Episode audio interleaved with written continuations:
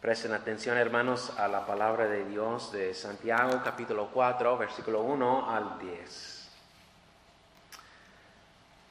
¿De dónde vienen las guerras y los conflictos entre ustedes?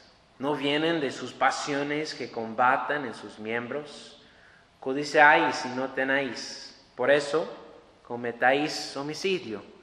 Sois envidiosos y no podéis obtener, por eso combatís y hacéis guerra. No tenéis porque no pedís. Pedís y no recibís porque pedís con malos propósitos para gastarlo en vuestros placeres. Oh almas adúlteras, ¿no sabéis que la amistad del mundo es enemistad hacia Dios? Por tanto, el que quiere ser amigo del mundo se constituye enemigo de Dios. ¿O pensáis que la escritura dice en vano, Él celosamente anhela el Espíritu que ha hecho morar en nosotros? Pero Él da mayor gracia. Por eso dice, Dios resiste a los soberbios, pero da gracia a los humildes. Por tanto, someteos a Dios. Resistid pues al diablo y huirá de vosotros. Acercaos a Dios y Él acercará a vosotros. Limpiad vuestras manos, pecadores, y vosotros de doble ánimo, purificad vuestros corazones. Afligios, lamentad y llorad que vuestra risa se torne en llanto y vuestro gozo en tristeza. Humillós en la presencia del Señor y Él os exaltará. Esta es la palabra de Dios. Que el Espíritu Santo ilumine nuestras mentes para aplicarlo bien en este momento. Pues, hermanos, el domingo pasado consideramos el contraste entre la sabiduría del mundo y la sabiduría de lo alto que proviene de Dios. Y miramos como que el mundo quiere limitar nuestro corazón a lo terrenal, lo temporal y lo personal. Mientras Jacobo demuestra que esto es un gran problema porque la sabiduría distorsionada, sabiduría del mundo, siempre resulta en desorden, disensiones y desastres en esta vida. Y por el otro lado, la sabiduría de Dios, consideramos, es celestial, eterna y cósmica. Su meta es más grande de nosotros mismos y nuestros propios placeres. Su meta es la justicia de Dios y su reino en este mundo. Y tal sabiduría, dice Jacobo, resulta en el fruto de orden, unión y paz. En la palabra hebrea shalom. No solo para ti personalmente, sino para todo que está alrededor de ti.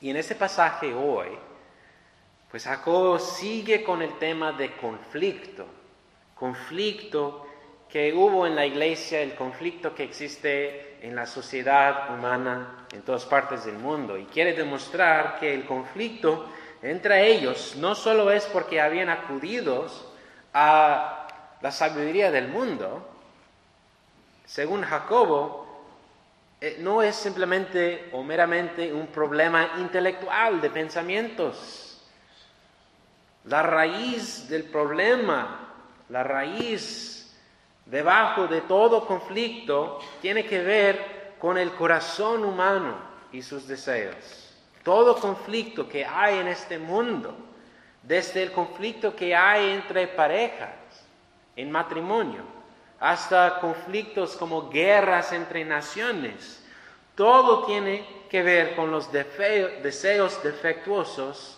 en el corazón humano deseos desordenados. En breve vamos a considerar en este pasaje que todo conflicto en nuestra vida es evidencia que nuestro corazón está demasiado enamorado con el mundo pecaminoso y que nuestro corazón está lejos del amor de Dios. Vamos a examinar este pasaje con tres preguntas. Primero, ¿por qué el mundo está en un caos turbulento? Segundo, ¿cómo Dios responde? Y tercero, ¿qué deberíamos hacer como respuesta? Primero, en versículos 1 a 3, vemos la respuesta a la pregunta ¿por qué el mundo está en un caos turbulento? Y aquí afirma que todo conflicto proviene de las pasiones que combaten en nuestros miembros del cuerpo. Entonces tiene que ver con esos deseos defectuosos, como la codicia, deseando lo que no tienes, lo que no deberías obtener. Y de acuerdo con este punto, el antiguo filósofo Cícero bien dijo, son los deseos insaciables los que derriban no solo a hombres individuos, individuales, sino a familias enteras y que incluso derriban al Estado, al gobierno. De los deseos broten odios, cismas, discordias, sediciones y guerras. Y ese es el, el asunto, el punto aquí de Jacobo, que el deseo está la raíz de todos los males que arruinan la vida y dividen a los hombres entre sí. Piénsenlo, ¿no? Todo crimen que hay en este mundo que se realiza ha comenzado en, en el corazón con un deseo, con un sentimiento primero, luego dando más atención a eso y creciendo el deseo que resulta en acción. Y siempre cuando algo mal pasa entre seres humanos, tú puedes seguir el hilo hasta llegar a su comienzo en el corazón corrupto de los seres humanos y sus deseos defectuosos. En, ese sentido, no es la sociedad que, que nos corrompe, es nuestro corazón que ha corrompido a la sociedad. Piénsalo así, en aplicación, ¿no? Si en tu matrimonio hay conflicto o en tus amistades hay conflicto, pues sí, tiene que ver en parte por la falta de comunicación, falta de respeto, etc. Pero esta es la raíz. Estás deseando cosas que no son de Dios. Y por eso hay conflicto. Estás deseando lo malo. Y yo no tengo que decirte cuáles deseos malos tú tienes. Al pensar en ello, tú sabes exactamente cuáles deseos malos están en tu corazón, que estás persiguiendo vez tras vez, que no están de acuerdo con la voluntad de Dios. Tú sabes porque estoy convencido que el Espíritu Santo está convenciendo a tu corazón ahora mismo, a través de tu conciencia, cuáles deseos malos estás siguiendo en tu vida. Tú sabes bien lo que estás deseando mal. Y por eso hay conflicto en tu matrimonio, en tus amistades, en toda relación.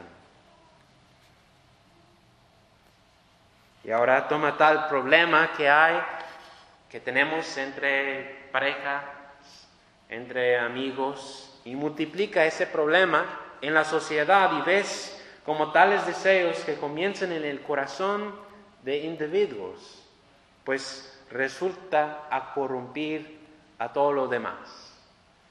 Y llegamos a tener una sociedad corrupta. Y Jacobo dice aquí también en este pasaje que esto corrompe también nuestras oraciones como creyentes y demuestra que aún como cristianos no sabemos cómo orar bien porque estamos deseando lo malo. Por un lado no pedimos, dice, porque, bueno, por falta de confianza y dependencia en Dios, nuestro Padre, no pedimos por las cosas que deberíamos estar pidiendo. No pedimos que la voluntad de Dios se realice en nuestra vida. No estamos pidiendo por el avance de su reino, pidiendo por lo lo bueno, de acuerdo a su ley. Y dice, por eso no tenemos las cosas que deberíamos tener, por falta de confiar en Dios y pedirle por tales cosas que como Padre quiere otorgar a los suyos. Pero por otro lado, cuando pedimos, a menudo estamos presentando a Dios peticiones malvadas, corruptas. Dice, ustedes pidan y no reciban porque pidan con malos propósitos, para gastarlo en sus placeres. La palabra aquí para placeres en el griego es interesante, es la palabra edone, edone. Y de esta palabra hemos sacado en la sociedad ah, la idea de hedonismo, hedonism en inglés. Es un, ah, un estilo de vida, una filosofía, ah, un estilo de vida marcado por la búsqueda de aumentar tus placeres personales, ¿no? buscando el camino que te va a dirigir a tus placeres máximas en la vida. Eso es el hedonismo, que proviene de esta palabra. Y un comentarista dice esto, si el placer es la política de tu vida, entonces no puedes seguir nada más que la lucha, el odio y la división. Eso es el fin de tal camino, de seguir tras tus placeres personales y solo eso. Y sabemos, ¿no? Como muchos están siguiendo tales deseos malos, están viviendo según el hedonismo, aún sin saber el nombre de hedonismo. Eso no es importante. Están en búsqueda de cumplir sus placeres personales en este mundo sin preocuparse con lo que Dios quiere de nosotros. Y eso es peligroso porque los placeres de la vida pueden sofocar la vida espiritual, nuestra relación con Dios. En búsqueda de cumplir sus placeres personales en este mundo, pues estamos ahogando ahogando nuestro amor por Dios. En su parábola nuestro Señor Jesús dijo, la semilla que cayó entre los espinos, estos son los que han oído y al continuar su camino son ahogados por las preocupaciones, las riquezas y los placeres de la vida y su fruto no madura. La aparente vida que existe en tales que han escuchado la palabra, pues se apaga, se agota aquí con las preocupaciones y riquezas y placeres de la vida. El amor por el mundo, el amor por el mundo sofoca, ahoga el amor a Dios. Porque como dijo también Jesús, nadie puede servir a dos señores porque o aborrecerá a uno o amará al otro. O se apagará a uno y despreciará al otro. No puede servir a Dios y a las riquezas. Y por eso, por esa realidad, escuchamos la acusación que llega a nosotros en versículo 4, que somos almas adúlteras. Una acusación fuerte. Nuestro corazón está enamorado con el mundo en lugar de Dios. Así que llegamos a versículos 4 a 7 y llegamos a la respuesta a la pregunta siguiente, ¿cómo responde Dios a este problema en el mundo y en el corazón del ser humano? Y vemos que Dios responde con celos puros de un marido por su esposa. Y dice que Dios celosamente anhela el Espíritu que ha hecho morar en nosotros.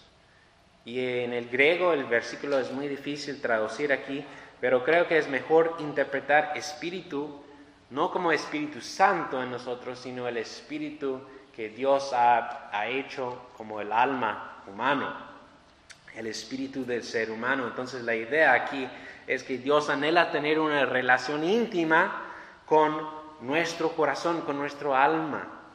Quiere ser nuestro amor principal. Quiere tener nuestra lealtad absoluta, como en un matrimonio, el amor y la devoción, dedicación de una pareja al otro. Y de eso, bueno, detrás de todo eso es el concepto antiguo que se encuentra en el Antiguo Testamento, que Dios al sacar Israel, su pueblo, de Egipto, Dios al monte Sinaí hizo un pacto con Israel, un pacto matrimonial, ¿no? comprometiéndose con votos a Israel, su pueblo, y pidiendo, requiriendo que ella también se hiciera votos o hiciera votos eh, hacia Dios en relación íntima, en una relación de dedicación y lealtad. Dios como marido y Israel como su esposa querida. Dice, por tanto, en varios lugares que Israel es como la esposa de Dios.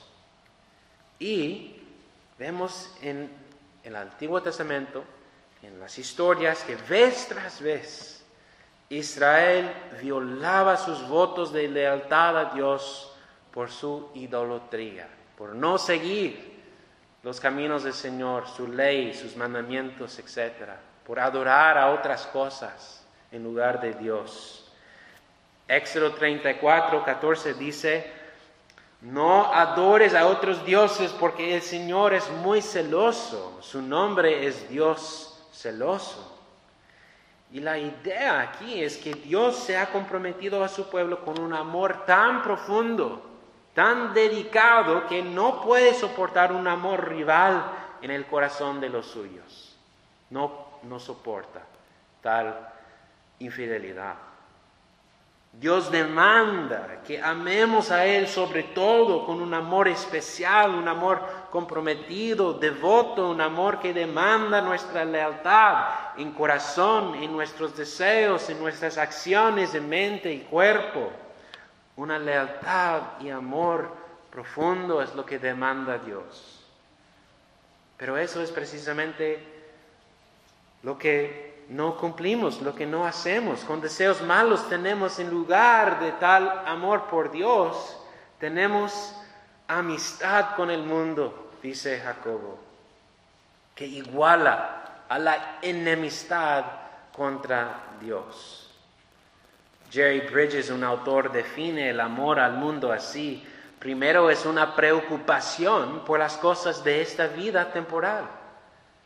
Segundo es aceptar y estar de acuerdo con los valores y prácticas de la sociedad que nos rodea sin discernir si son bíblicos. Eso es precisamente lo que vemos alrededor de nosotros y en nuestro propio, propio corazón también. Preocupación por las cosas temporales en esta vida, nuestros propios placeres personales y la tentación de aceptar y estar de acuerdo con lo que dice el mundo, lo que valora el mundo. Tenemos esa tentación diario sin discernir si es bíblico, sin discernir si complace al Señor, nuestro Creador. Y todo eso, este concepto, metáfora de Dios como marido, Israel y su iglesia como la esposa de Dios, esposa de Cristo, eso debe cambiar nuestra perspectiva sobre qué es el pecado. El pecado no solo es un concepto abstracto, es algo personal, Estás ofendiendo a la persona de Dios cuando estás desobedeciendo al Señor y sus mandatos. Es personal, es relacional. Dios se ha comprometido a nosotros, a su iglesia, en un pacto de amor y gracia.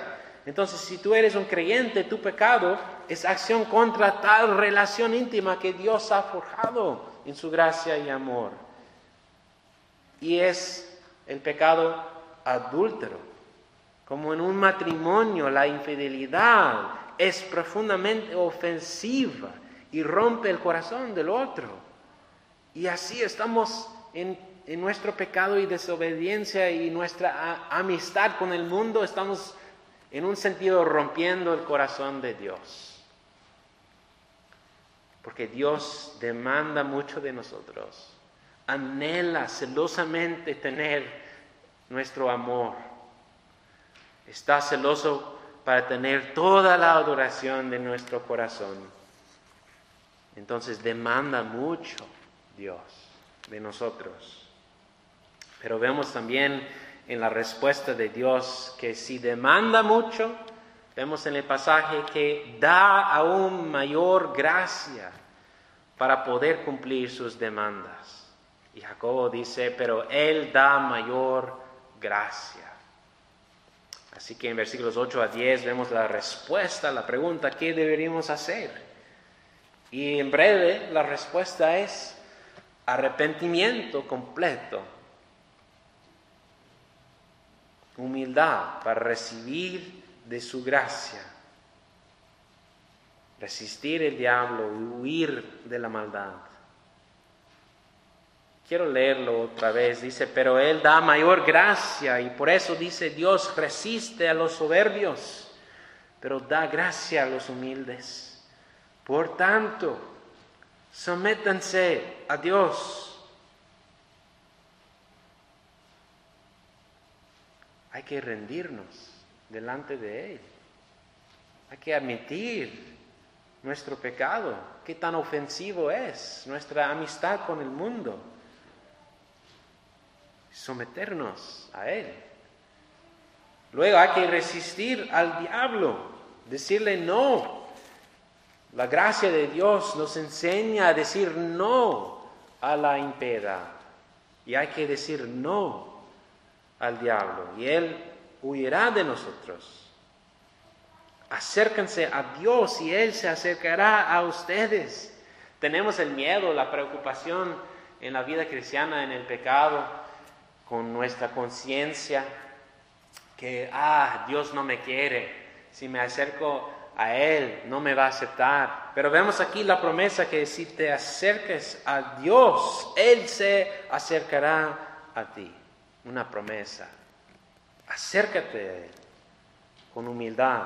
Luego limpian sus manos, pecadores, ustedes de doble ánimo, purifican sus corazones entonces hay que limpiar nuestra vida en el arrepentimiento, buscando renovar nuestra vida de nuestras acciones con nuestras manos hasta purificar nuestros corazones, buscando refinar los deseos y pensamientos de nuestro corazón. Y luego dice aquí, aplíquense, lamentense y lloren, que su risa se convierta en lamento y su gozo en tristeza. Eso tiene que ver con dejar atrás el estilo de vida del egoísmo, de buscar tus placeres y buscar el gozo y, entretenimiento en todo aspecto de tu vida, ah, buscando simplemente complacer a ti mismo. Dejar atrás esa vida de alegría en este mundo solo. Reconoce, reconoce tu pecado delante del Señor que tengas tristeza por haber ofendido a Él, por la infidelidad que has hecho contra el pacto matrimonial que, has tenido con Dios. Y solo así tendrás, tendrás un gozo verdadero con Dios. Dios exige que aquellos que son auti satisfechos, tranquilos, lujosos y oyentes complacientes de todo, esto, que ellos sean confrontados con sus pecados, avergonzados de ellos, afligidos y temerosos, porque solo entonces, solo con esa disposición humilde delante de Dios, solo ellos podrán alcanzar la gracia y pasar a un gozo mucho mayor que sus placeres terrenales. Un gozo que se establece en relación íntima con Dios, en su presencia gozándonos de su gracia y su amor. Un comentarista dice esto, en la vida hay un pecado básico del que se puede decir que es la base de todos los demás pecados, y ese es el pecado de olvidar que somos criaturas y que Dios es creador.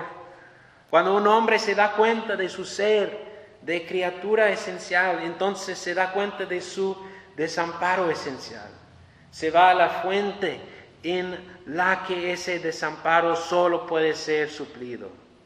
Pero mientras un hombre se considere independiente de Dios, tarde o temprano va camino de colapsar y derrotar. Lo que Dios quiere de nosotros es humildad, como dice aquí, humíllense en la presencia del Señor y Él los exaltará. Dios resiste a los soberbios, pero da gracia a los humildes. Así que quiero terminar con la letra de un himno excelente en cuanto a cómo acercarnos a Dios, cómo responder al problema de, nuestro corazón con, lleno de deseos defectuosos, con nuestra amistad y infidelidad que tenemos en contra de Dios por tener amistad con el mundo, ¿cómo debemos responder? Con este, este tipo de humildad.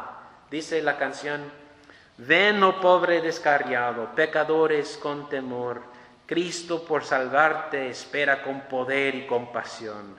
Tu conciencia no te impida, prepararte no podrás.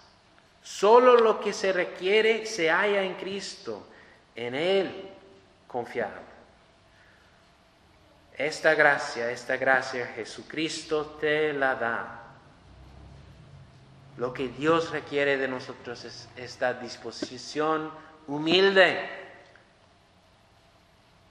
de encontrar todo lo que necesitamos en Cristo y la gracia de Dios que es mayor. Así que confíen en Él y Jesucristo te va a dar esa gracia. Él se te va a acercar con gracia y amor para restaurarte y purificar tu corazón. Que hagamos eso con favor de Dios. Amén. Gracias Padre Dios por este pasaje tan impresionante. Está impresionando en nuestro corazón la realidad de nuestro pecado, qué tan ofensivo es delante de ti. Pero también está impresionando en nuestro corazón tu amor profundo, que demanda mucho, pero también das mayor gracia. Así que por favor, acércanos a, acércate a nosotros,